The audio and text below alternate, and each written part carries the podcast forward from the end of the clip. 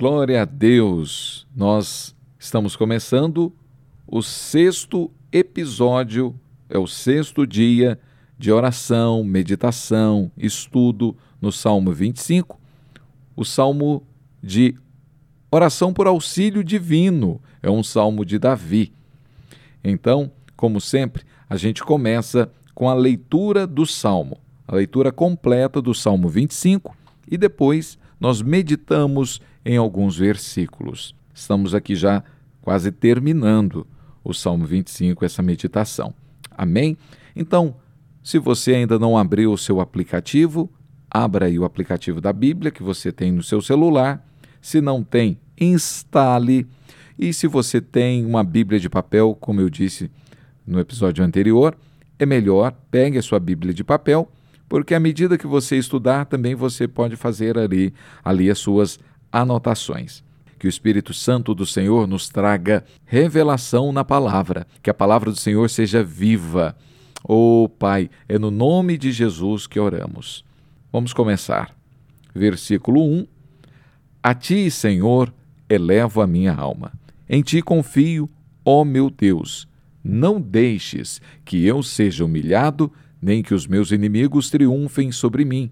Nenhum dos que esperam em ti ficará decepcionado. Decepcionados ficarão aqueles que, sem motivo, agem traiçoeiramente. Mostra-me, Senhor, os teus caminhos. Ensina-me as tuas veredas. Guia-me com a tua verdade e ensina-me, pois tu és Deus, meu Salvador, e a minha esperança está em ti o tempo todo. Lembra-te, Senhor, da sua compaixão e da tua misericórdia, que tens mostrado desde a antiguidade. Não te lembres dos pecados e transgressões da minha juventude, conforme a tua misericórdia. Lembra-te de mim, pois tu, Senhor, és bom. Bom e justo é o Senhor, por isso mostra o caminho aos pecadores, conduz os humildes na justiça e lhes ensina o seu caminho. Todos os caminhos do Senhor são amor e fidelidade para os que cumprem os preceitos da sua aliança. Por amor do teu nome, Senhor, perdoa o meu pecado, que é tão grande. Quem é o homem que teme o Senhor? Ele o instruirá no caminho que deve seguir. Viverá em prosperidade e os seus descendentes herdarão a terra. O Senhor confia os seus segredos aos que o temem e os leva a conhecer a sua aliança. Os seus olhos estão sempre voltados para o Senhor, pois só Ele tira os meus pés da armadilha. Volta-te para mim e tem misericórdia de mim, pois estou só e aflito. As angústias do meu coração se multiplicaram. Liberta-me da minha aflição. Olha para minha tribulação e o meu sofrimento e perdoa todos os meus pecados. Vê como aumentaram os meus inimigos e com que fúria me odeiam. Guarda minha vida e livra-me. Não me deixes decepcionado, pois eu me refugio em ti. Que a integridade e a retidão me protejam, porque a minha esperança está em ti. Ó Deus, liberta Israel de todas as suas aflições. Amém. Louvado seja o Senhor pela sua palavra, por essa oração que é palavra de Deus pelos lábios de Davi, pelas mãos de Davi ao escrever e agora pelos nossos lábios. Né? Nós fazemos esta oração, que é a oração da palavra de Deus e que é rica e cheia de poder para nos trazer entendimento, para nos trazer cura, libertação, para nos lavar a alma. Amém? Então, hoje nós vamos meditar aqui a partir do versículo 16, aliás, a partir do, do versículo 15, que diz: Os meus olhos estão sempre voltados para o Senhor, pois só Ele tira os meus pés da armadilha. Eu li na versão NVI, que é a nova versão internacional, mas a gente pode colocar, talvez você tenha lido aí na, na Almeida, tá? Eu vou colocar aqui Almeida Revista e Atualizada, e eu vou ler aqui a partir do versículo 15. Os meus olhos se elevam continuamente ao Senhor, pois ele me tirará os pés do laço ou da armadilha. Então, é o Senhor quem guarda-nos, sabe? O mundo está repleto de armadilhas. Outro dia eu tive que sentar com meu filho e fazer um discipulado de pai e filho, porque ele estava resistente a algumas coisas do Senhor. Né? E eu disse para ele: Filho, nós louvamos, nós adoramos, não é simplesmente, não é cantar uma música, é adorar o Senhor para que a presença do Espírito de Deus e dos anjos do Senhor se torne maior entre nós como igreja, né? E o Espírito de Deus, ele fique fortalecido em nós, porque a palavra do Senhor é que dá comando para o Espírito Santo né, agir em nosso favor. Então, quando nós louvamos, nós adoramos, nós ficamos, e quando nós oramos, nós ficamos mais protegidos. Tantos acidentes ocorrem, né, tantas enfermidades ocorrem, mas nós temos estado protegidos pelo Senhor. Não que vez ou outra né, você não tenha ali um probleminha de saúde, mas aquilo não consegue resistir ao poder de Deus e aquilo passa, você passa por aquele momento e sai bem do outro lado. Por quê? Porque maior é o que está em nós do que está, o que está no mundo. Então, o Senhor é que nos livra do laço do inimigo, da armadilha, que às vezes vem para ser mortal. Mas nós declaramos o que? A bondade de Deus, a graça de Deus, a nova aliança feita na cruz. Então ele entendeu, naquele momento que eu conversei com ele, por que, que a gente tinha que chegar no culto no horário certo para louvarmos o Senhor, para adorarmos o Senhor. Porque cada vez que nós adoramos a Deus verdadeiramente, em espírito e em verdade, nós estamos tendo comunhão com, com Ele. E aí, um pouco dele, a cada dia, um pouco dele, da imagem dele, é impressa sobre nós, sobre o nosso espírito. Então, cada vez nós vamos nos tornando mais parecidos com o Senhor à medida que nós temos cada vez mais intimidade com Ele. E a maior intimidade possível é o momento de adoração, né? que é um, um estágio posterior ao louvor. Né? Quando nós louvamos, nós louvamos a Deus, agradecemos a Deus, engrandecemos o seu nome. Mas o momento ali da adoração é um momento mais íntimo. É um momento que às vezes nem com palavras você consegue expressar o que o seu espírito percebe do Senhor, né? Você acaba percebendo a grandeza do Senhor e às vezes é com lágrimas, às vezes é somente com morar em línguas que você consegue expressar essa intimidade que você está tendo com o Senhor. Bem, talvez você nunca tenha experimentado essa esse momento mas eu creio que se você perseverar em conhecer o Senhor, você com certeza vai ter essa experiência. No versículo 16, a palavra diz: Volta-te para mim e tem compaixão, porque estou sozinho e aflito. E no 17 diz: Alivia minhas tribulações do coração e tira-me das minhas angústias. No 18 diz: Considera as minhas aflições e o meu sofrimento e perdoa todos os meus pecados. Considera os meus inimigos, pois são muitos, e me abominam com ódio cruel. Guarda minha alma, no versículo 20. Guarda minha alma e livra-me, não seja eu envergonhado, pois em ti me refugio. Amém. Com certeza, Davi estava passando por um momento difícil, né? um momento de aflição, um momento de angústia, em que ele era cercado de inimigos que o perseguiam. Agora, veja só, Talvez esse era o momento em que o filho Absalão estava perseguindo ele. Mas talvez você esteja também com o coração aflito, angustiado, né? Muitas vezes você sabe por quê. Você conhece o problema que você enfrenta. E é nesse momento que você dá nome ao seu inimigo, né? Sabendo quem é seu inimigo, você dá um nome e diz: Senhor, essa situação assim, assim, ela não vai perseverar, porque eu sei que o Senhor é por mim, é o Senhor que me livra da armadilha, é o Senhor que me livra do laço. Então, eu no nome de Jesus declaro que essa situação ela vai desaparecer. Essa situação ela vai ter que cair por terra. Né? Esse inimigo vai cair por terra. Então você fala, é uma doença? Diga o nome da doença e fale para ela. Você não tem autorização para permanecer em mim, porque Jesus já levou sobre si todas as nossas enfermidades. Ele carregou com as nossas doenças, porque é isso que diz na palavra. Vá no livro de Mateus, capítulo 8, versículo 17. Agora, de repente, uma situação financeira, seja qual for, dê o um nome. Se você sabe qual é o seu problema, dê o um nome e ordene, no nome de Jesus, que aquela situação, todo o laço do inimigo seja desfeito. Às vezes é um negócio que você, uma venda, que você está fazendo na sua profissão, no seu trabalho, é uma situação difícil, um atrito com um cliente, né? Às vezes é um atrito dentro do seu trabalho com o seu chefe. Então você vai orar no nome de Jesus para que haja paz no seu coração, para que haja paz no coração da outra pessoa, para que o laço que o inimigo fez seja desfeito, porque nós cremos que há um mundo espiritual. Há um mundo espiritual e ele arma contra nós qual que era a situação de Adão e Eva lá no Éden?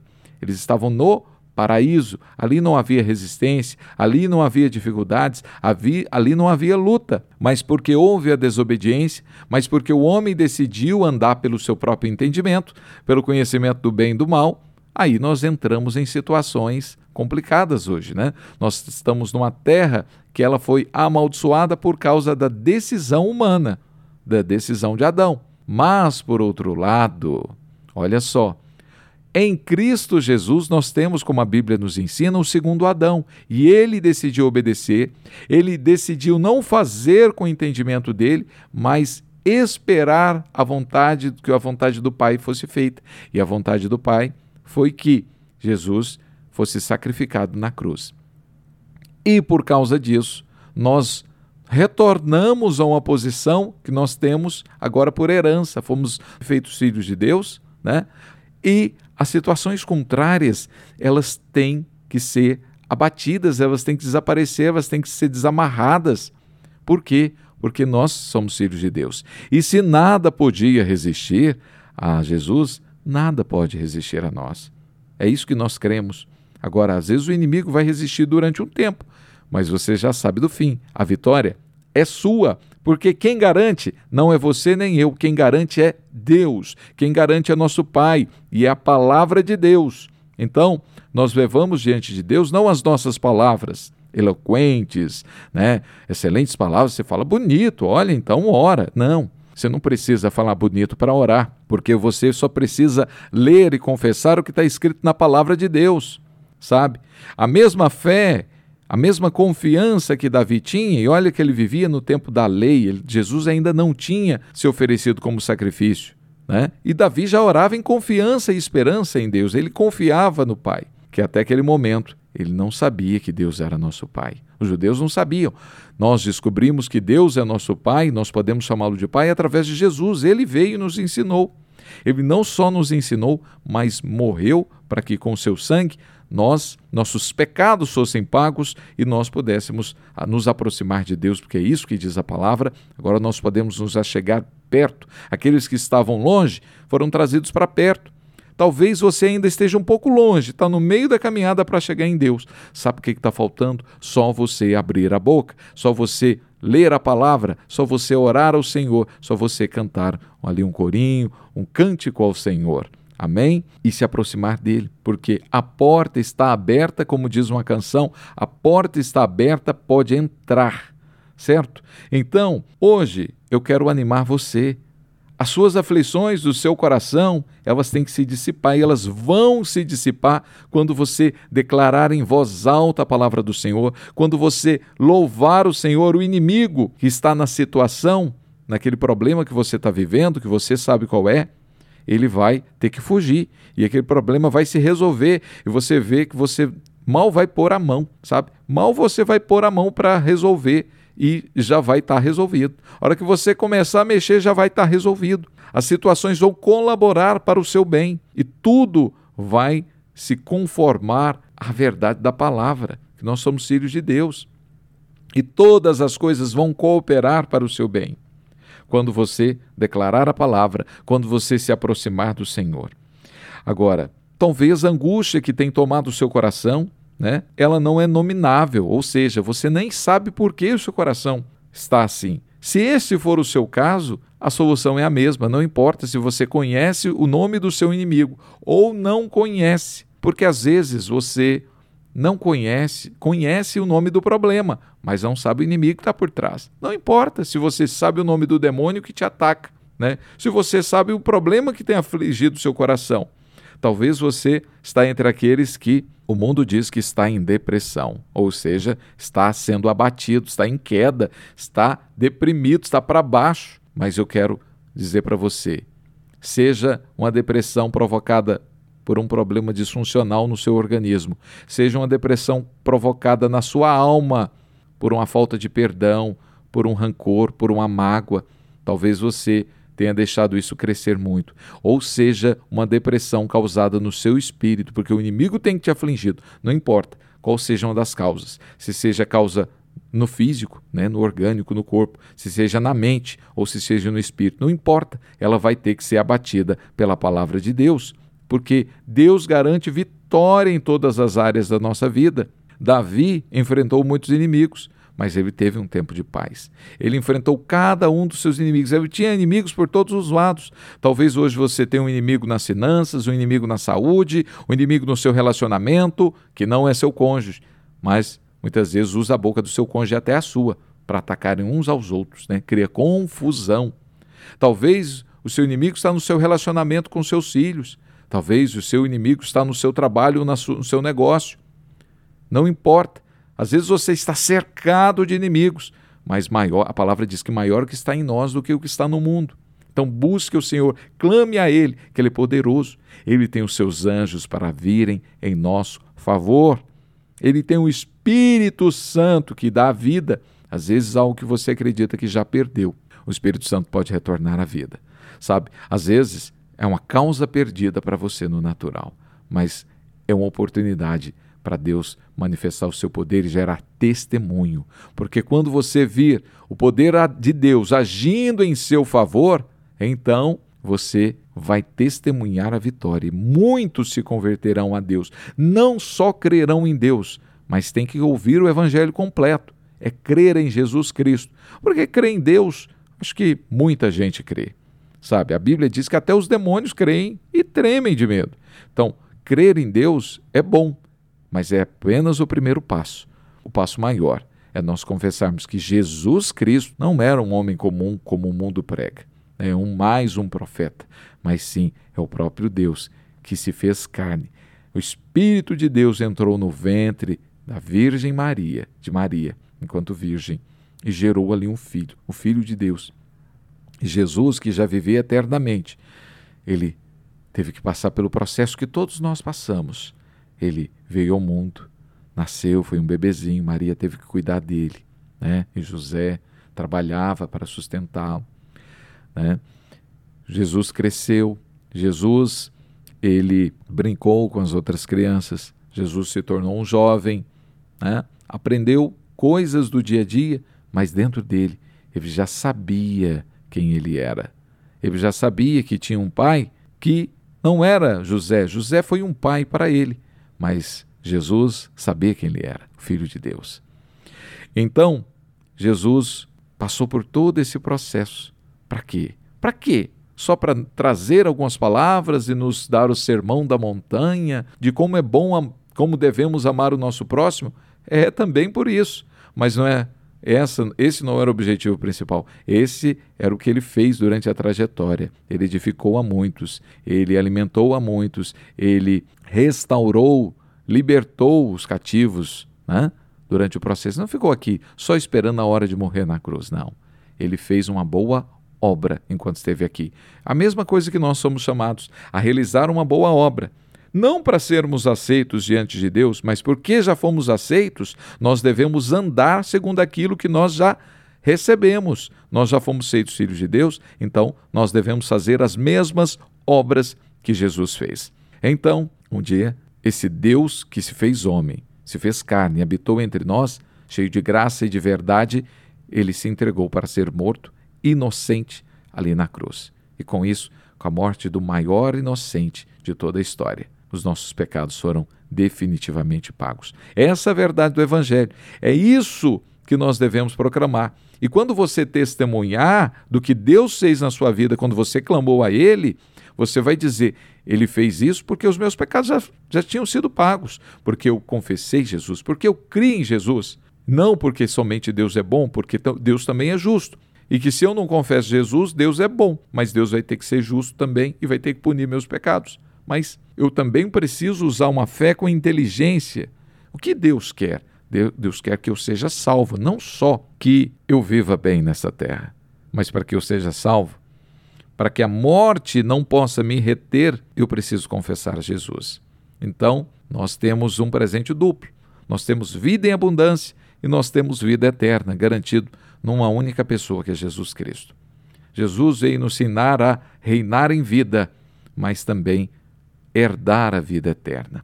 Amém? Então, chamo você para abrir a sua boca, pegar a Bíblia, leia em voz alta, declare. À medida que vo você for lendo, alguns versículos vão te chamar a atenção.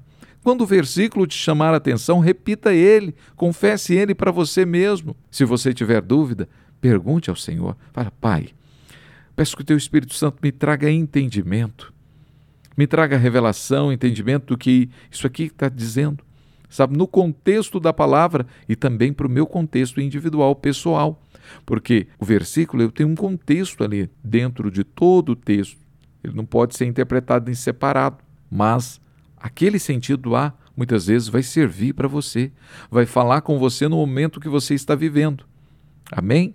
Eu quero orar por você hoje, para que toda angústia que te assombra, todo problema que tem do inimigo, que o inimigo tem colocado diante de ti, toda armadilha que ele tem aprontado para te fechar, seja desfeita no nome de Jesus. Mas não só eu vou orar, você também vai orar.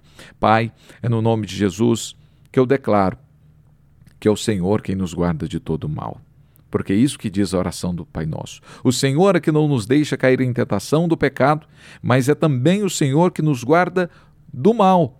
E por isso, Pai, eu peço que teus anjos guerreiros, né, teus arcanjos, venham em nosso favor nos guardar de todo o laço inimigo, do inimigo, guardar os nossos pés, que nossos olhos, mentes, né, se, nossos ouvidos sejam guardados, para que entre em nós somente a palavra do Senhor nesses dias, quando nos vermos a tua palavra, Pai.